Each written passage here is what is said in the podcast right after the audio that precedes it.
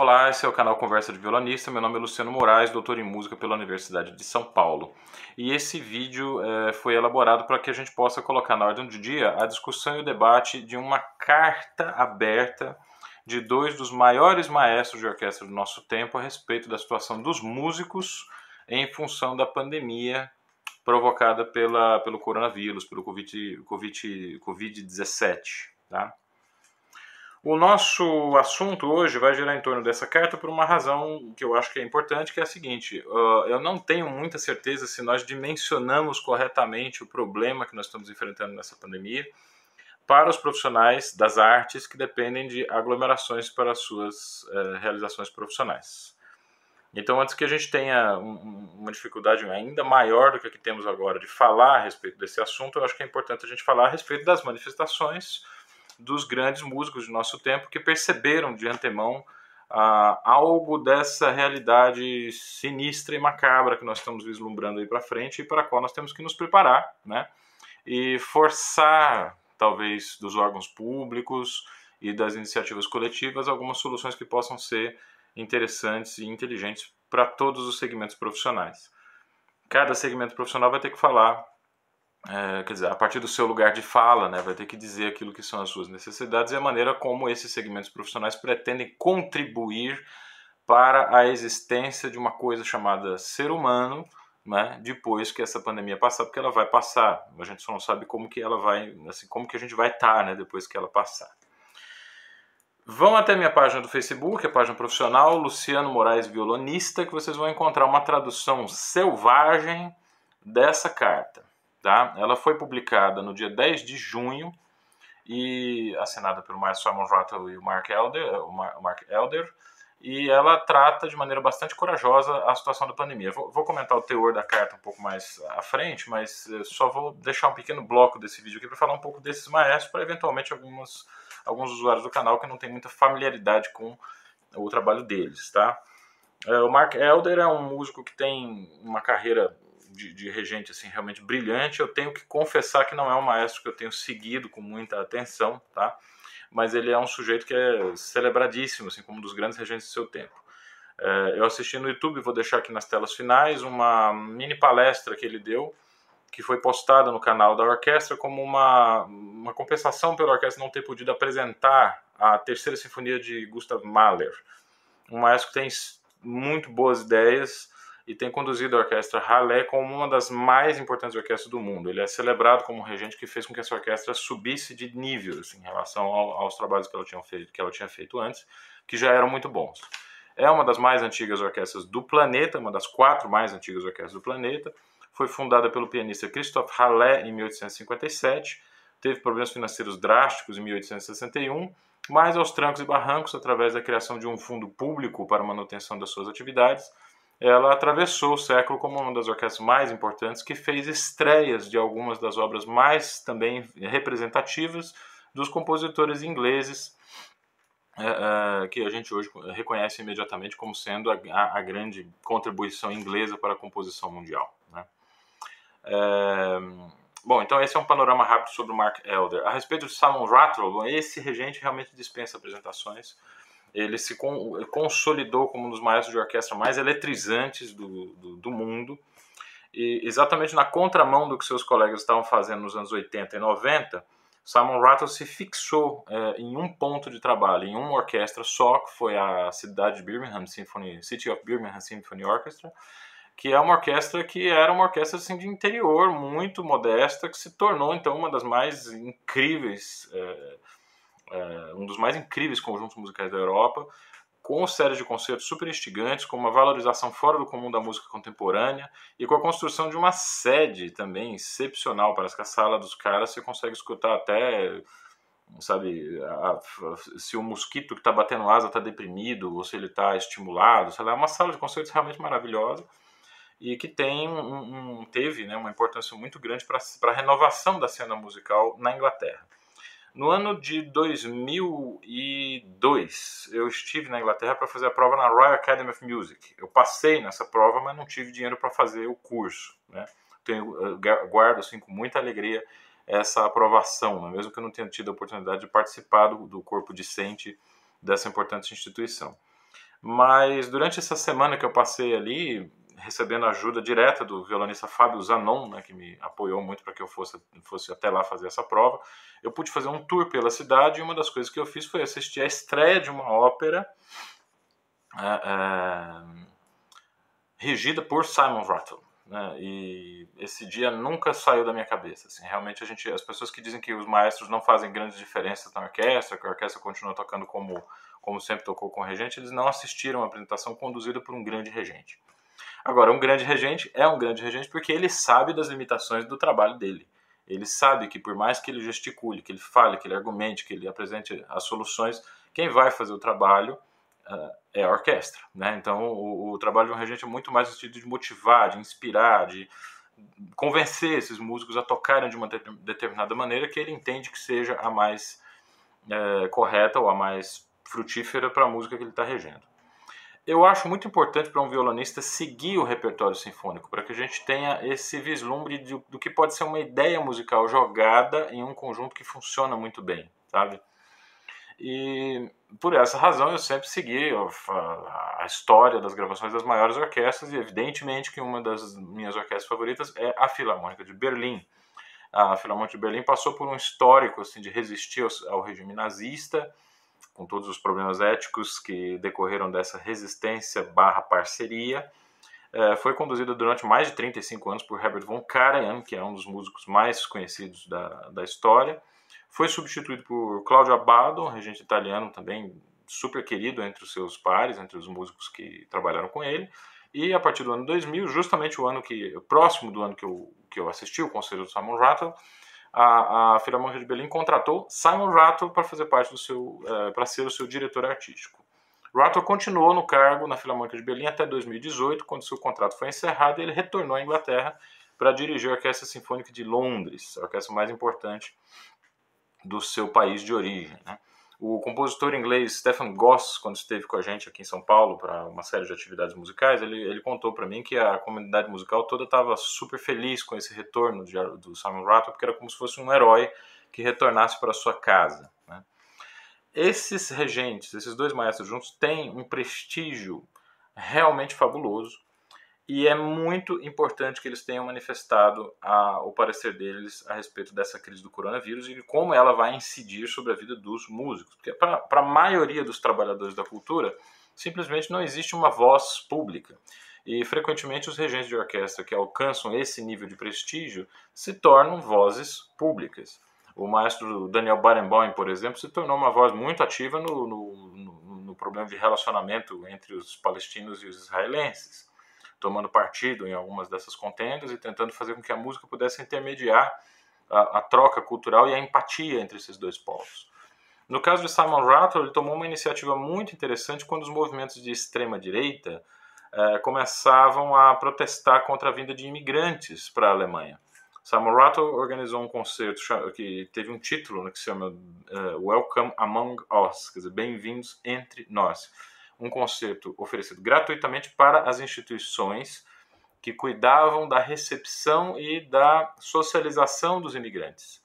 As pessoas que participavam das instituições que acolhiam os imigrantes, então, foram convidadas a entrar na, na Filarmonia de Berlim e eles, e eles assistiram, então, uma apresentação conjunta com três das grandes orquestras europeias: a Filarmônica de Berlim, a Orquestra Sinfônica do Festival de Budapeste, com o grande Ivan Fischer, que é um dos meus maestros favoritos também, e a Staatskapelle de Berlim, né, com o próprio Daniel Barenboim. Então, essa, essa, essa, essa concepção né, de um conjunto orquestral que precisa fazer parte de uma comunidade e interagir com essa comunidade é uma marca é, de alguns regentes da atualidade. Simon Rattle é uma liderança nesse sentido. Ele conseguiu transformar a cidade de Birmingham Symphony Orchestra em uma orquestra de excelência por causa dessa integração da orquestra na vida cultural da cidade.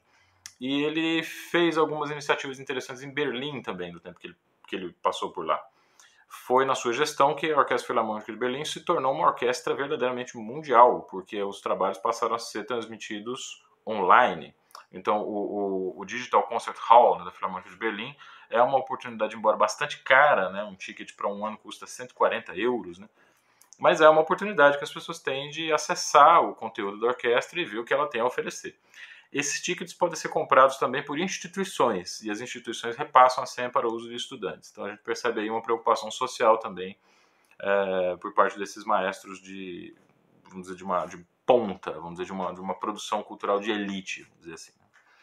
Talvez porque eles saibam justamente que uma produção musical de elite que não tenha uma distribuição bastante interessante, bastante ampla, ela corre o risco de cair é, em uma inutilidade social e ninguém quer isso. Tá?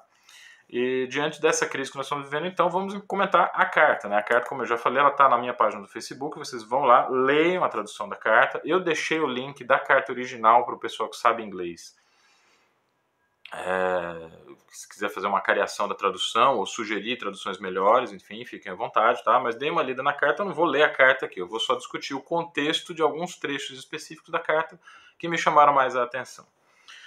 Então, assim, logo no primeiro parágrafo, Simon Rattle e Mark Elder é, falam que é preciso coragem para abordar a situação dos músicos na crise, na pandemia provocada pelo Covid-19. Ou 17, se quem quiser entender a crítica velada, né? O, o, o, a afirmação que é preciso coragem para defender a cultura, ela é feita por causa de um contexto cultural é, aonde as artes são, são consideradas atividades de menor importância na vida social. Então esse já é um tapa né, com luva de pelica no que a gente conhece, na sociedade da forma como a gente conhece hoje. Quer dizer, se a arte é considerada uma atividade secundária, então é preciso que a gente tenha coragem para, em meio a tantos problemas, aspas, né, que a carta fala assim, em meio a tantos problemas urgentes que o Reino Unido precisa enfrentar com essa pandemia, nós temos que falar também da situação dos músicos, dos artistas que trabalham com uma arte uh, uh, que tem como seu a sua essência é a reunião, né? E nós estamos aí dizendo que o mundo pós-pandemia nunca mais vai poder ter pessoas juntas numa sala, que a gente não vai, não vai mais poder viver a nossa vida como a gente vivia antes. Uh, eles tiveram essa coragem e, ao mesmo tempo, uh, jogaram na cara, assim, vamos dizer, da sociedade este valor. Afinal de contas, as artes são secundárias ou elas são parte daquilo que nos torna humanos? Não pelos objetos artísticos em si, mas pelo processo que uma grande obra de arte é, nos leva a passar.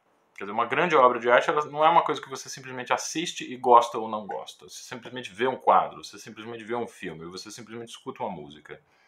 É, vocês que acompanham o canal há mais tempo sabem muito bem que a minha grande preocupação aqui é mostrar a música como um processo de aprendizado, como um ramo do conhecimento.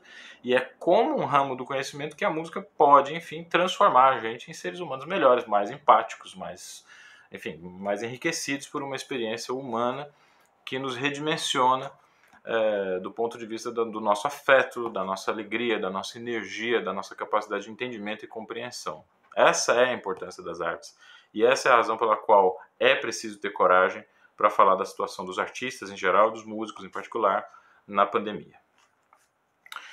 Ah, outra coisa que eu acho que, que dá uma medida da importância da carta de Rattle Elder é que a posição das orquestras no embate entre iniciativa privada e Estado na Inglaterra é uma posição muito delicada. Na própria carta está escrito que pelo menos quatro das grandes orquestras sinfônicas da Inglaterra são é, orquestras freelancer, quer dizer, os músicos têm uma situação muito flexível de trabalho e nenhuma segurança é, trabalhista. É o que a gente chama de talvez uberização do trabalho, né? que é que quando o profissional é contratado para fazer serviços pontuais, mas não existe nenhum vínculo é, de proteção dado a esses trabalhadores. Se as proporções é, dos lucros que as empresas obtêm com esse tipo de profissional fossem distribuídas de maneira igualitária, talvez a gente pudesse discutir algo positivo nesse modelo. Mas o que acontece, na verdade, é que os, os, os, trabalhadores uberizados, vamos dizer assim, têm que trabalhar três, quatro vezes mais em rotinas de trabalho totalmente extenuantes. O ônus da produção é, cai unicamente sobre eles os riscos de exercer o trabalho é só sobre eles. Nós temos uma lei trabalhista que, de, que, que deixou de, é, por exemplo, o, o, o, acidente de trabalho não é contado mais como aquele trajeto que o trabalhador percorre da sua casa até o seu trabalho. Quer dizer, o acidente de trabalho passa a ser contado só aquilo que, ele, que acontece com o trabalhador dentro da empresa, mas o que acontece com ele no trajeto para a empresa deixa de contar como acidente de trabalho, que deveria ser ressarcido pela empresa. E uma série de outras proteções mas a principal delas que eu acho é realmente esse, esse, essa rachadinha de lucro, né? As empresas que coordenam os maiores processos de uberização têm atingido lucros bilionários recordes, enquanto os trabalhadores continuam em condições absolutamente precarizadas. Então seria interessante a gente discutir esse modelo de uberização. Uh, Sam Rattle diz na carta, então, que a maioria das orquestras, uma parte grande, um contingente muito grande dos músicos, estão trabalhando nessas condições. E que é preciso que as pessoas inventem novas maneiras para que a atividade musical siga durante o período da pandemia. O que, que ele está querendo dizer com isso? Ora, os músicos precisam de treinamento individual e precisam de treinamento coletivo. Eles precisam também aprender a tocar juntos. Eles precisam aprender o que é uma respiração conjunta, o que é uma dinâmica construída conjuntamente, o que é um pulso organizado organicamente a partir, a partir de uma negociação entre várias maneiras de tocar que são a priori e a princípio corretas, mas elas precisam ser alinhadas. Eu sou membro do trio elipsoidal, um trio de violões que a gente está construindo há cerca de um ano e meio e posso falar para vocês de cadeira, a gente só consegue realmente criar um organismo musical vivo depois de um ano de trabalho, tá? juntos, com uma regularidade, com uma constância. Isso custa dinheiro, isso custa obrigações, isso custa espaço na agenda. Lá pelo final da carta, Rattle é, é, escreve assim: os músicos contra todas as evidências em contrário, né? apesar de todas as evidências em contrário, são seres humanos como qualquer outros precisam comer, precisam pagar as suas contas e precisam de treinamento como qualquer outro tipo de atleta. Se for verdade que o mundo pós-pandemia só vai poder operar com os teatros com no máximo 25% da sua capacidade de plateia, então nós estamos diante de uma situação em que as orquestras sinfônicas e os grupos de câmara não serão solventes, ou seja, eles não terão receita, não serão sustentáveis. E a carta não dá é, pistas muito concretas a respeito de propostas através dos quais esse problema poderia ser resolvido. Ela simplesmente diz que a gente precisa pensar junto em uma solução. Onde ela toca na questão do público-privado é em, em, em, uma rápida menção a um sistema de proteção via auxílio emergencial que está sendo discutido no Brasil através do PL 253 né, e da Lei Benedita da Silva, que está tramitando no Congresso Nacional Quer dizer, é um tipo de verba que não é cumulativa, quer dizer, não é a verba do auxílio emergencial geral. Tá? É uma verba voltada especificamente para trabalhadores da cultura que não podem receber os dois benefícios simultaneamente. Tá? Então, o pessoal aí que está gritando que os artistas querem um tratamento diferenciado, fiquem tranquilos, os benefícios não são cumulativos, mas eles são benefícios proporcionais a uma categoria que foi jogada é, no deserto, como diz a carta de Rattle Elder. É uma categoria que se encontra de repente sem, sem, sem condição de pagar as suas condições de estudo. Ou seja, ao final dessa pandemia, pode ser que os músicos não consigam mais tocar. Porque as casas das pessoas agora subitamente se transformou em creche, em, em cozinha, em restaurante, em to todas as obrigações que eram passadas para outras instâncias da economia estão agora todas concentradas é, na residência das pessoas. Para além disso, este contato online ele é um contato complicado, ele é um contato perigoso, ele é um contato que finge manter a gente em contato uns com os outros, mas na verdade não existe nenhuma relação pessoal sendo transmitida através da internet. De vez em quando as pessoas percebem isso, a gente nota uma queda muito brusca na presença das pessoas em grupos de WhatsApp, em blogs pela internet, em canais de YouTube. A gente percebe que as pessoas estão notando cada vez mais que a tela não substitui o contato humano. E isso vai ter que se levar em conta no mundo pós-pandemia, onde uma série de empresas ligadas à educação à distância estão tentando fazer com que a gente aceite a realidade da educação à distância como uma coisa inescapável. Eu vou dizer logo, logo, porque que isso não é inescapável, porque é uma, uma atitude extremamente canalha das empresas de EAD é, quererem substituir todas as nossas vivências humanas e presenciais por uma tela de computador, justamente nesse momento em que a gente não tem escolha, tá certo? Uh, vamos lá. A carta de Rattle Elder falam da música e do encontro proporcionado pelas atividades artísticas como algo que pode curar e manter a vitalidade das pessoas. Essa propriedade curativa e vital das atividades de concerto, de recitais, que você sai de casa e ir para um show, para ir a um concerto, para ouvir música em conjunto, para estar numa sala com pessoas que estão transmitindo ideias musicais umas para as outras, né? É, essa, essa vivência é fundamental para que a gente possa se reencontrar consigo mesmo e que possa ter um pouco mais de saúde mental para compreender o que realmente está acontecendo conosco nessa pandemia. as pessoas estão morrendo em uma proporção que já tinha sido avisada, caso o governo não tivesse tomado a atitude. Então nós temos assim duas categorias de traumatizados entre a população brasileira. Aqueles que estão vendo acontecer aquilo que eles tentaram avisar que iria acontecer, e nós não podemos fazer nada para evitar isso. E aqueles que estão tendo que agora que engolir em seco a desconfiança na ciência, a desconfiança na medicina e a desconfiança nas pessoas que são especializadas em epidemias e tentaram alertar para o que poderia acontecer. O cenário está cada vez mais parecido com o, o, o, as piores projeções. Né? É, nós estamos chegando a um número alarmante de mortos, né, 50 mil pessoas mortas pelo, pelo Covid. Isso significa que cada pessoa nesse rincão brasileiro vai conhecer alguém que perdeu alguém, ou ele mesmo conhece alguém que morreu, né, que saiu desse mundo por causa dessa pandemia. E nós não estamos vendo nem as medidas de auxílio emergencial uh, passarem nos, nos congressos e nas casas legislativas com a celeridade que mereceria, e nem a, a, a ideia do, do, auxílio emergencial e também nem a ideia de você renovar o sistema público de saúde para receber aquelas pessoas que eventualmente vão precisar de tratamento e vão precisar de internação. Então, essas duas apatias do poder público são a nossa verdadeira crise vírus e bactérias e problemas de, de, de, de com doenças transmiss, de transmissão muito rápida, doenças letais, a gente encontrou na humanidade inteira.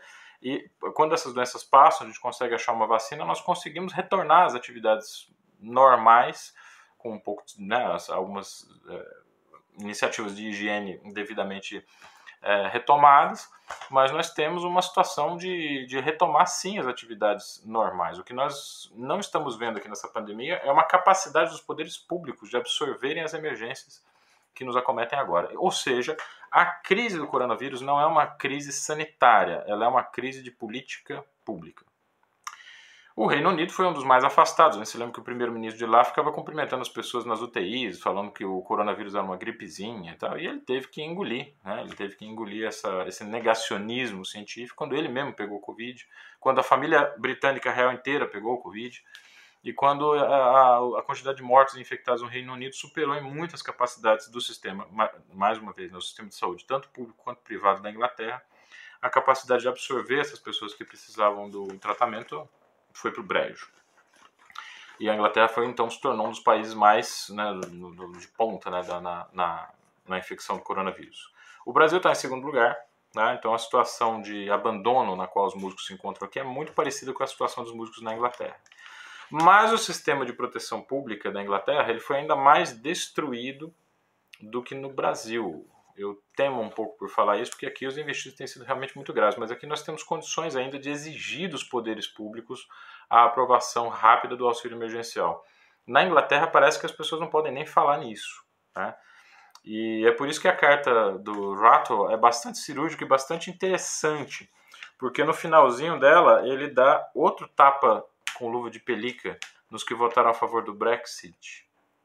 Ele diz assim: muitas iniciativas estão sendo tomadas no continente, que talvez nós tenhamos que reproduzir aqui, porque são iniciativas que estão dando certo, ao invés de ficar reinventando a roda. E aqui vem um trecho que eu devia ter sublinhado na tradução, com pessoas de fora das áreas performáticas tomando as decisões.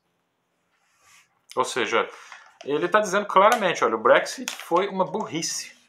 E agora a Inglaterra está passando nessa crise política e crise de financiamento do espaço público uma situação em que nós podemos encontrar uma, uma, uma, paisagem devastada do outro lado do Covid por mera falta de vontade política de dizer claramente os músicos precisam dos seus impostos de volta.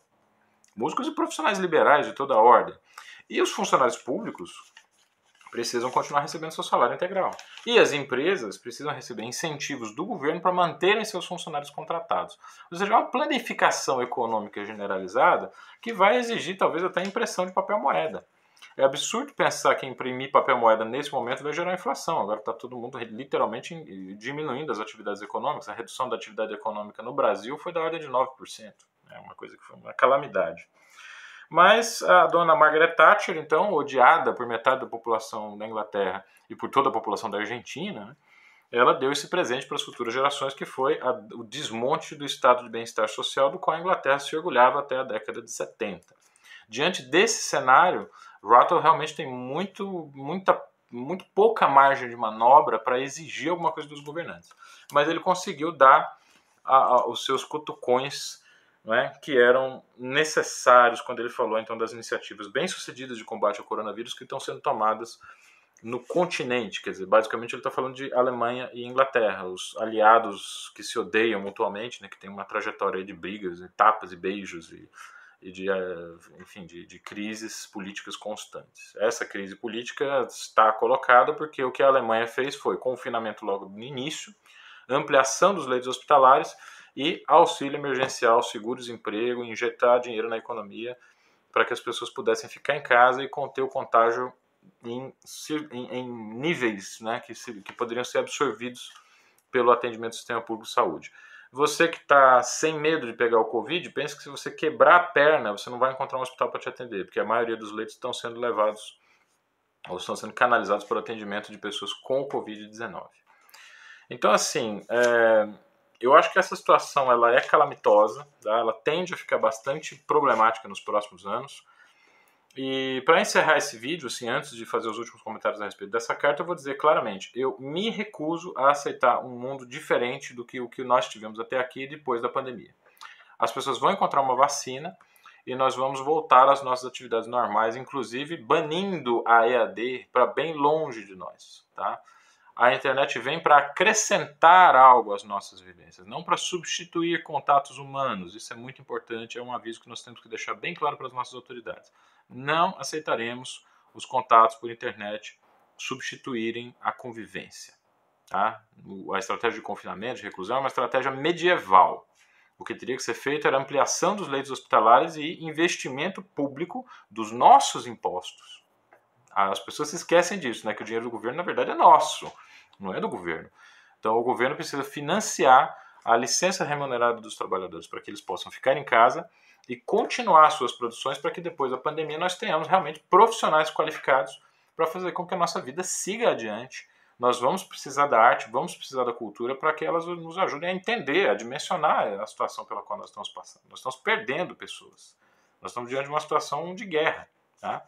Depois da pandemia, muitas pessoas que nós conhecemos não vão estar mais conosco. Né? A gente precisa ter todo o aparato cultural, todo o aparato afetivo emocional disponibilizado para quando essa crise toda passar. Certo? Uh, muito bem. Uh, o, o, a carta de Rattle Elder ela é fundamental porque dois músicos extremamente proeminentes resolveram falar em nome dos músicos que vão passar esse período mais conflituoso, esse período mais difícil. E ela cobra então das autoridades uma linha do tempo, assim, que se possa prever quando nós vamos poder retomar então as nossas atividades de concerto. Eu queria lembrar a todos vocês que a palavra concerto vem de uma palavra latim, concerere, que significa reunir. Então é impossível pensar na prática musical, qualquer que seja ela, sem que ela esteja baseada em algum sentido uh, em reunião.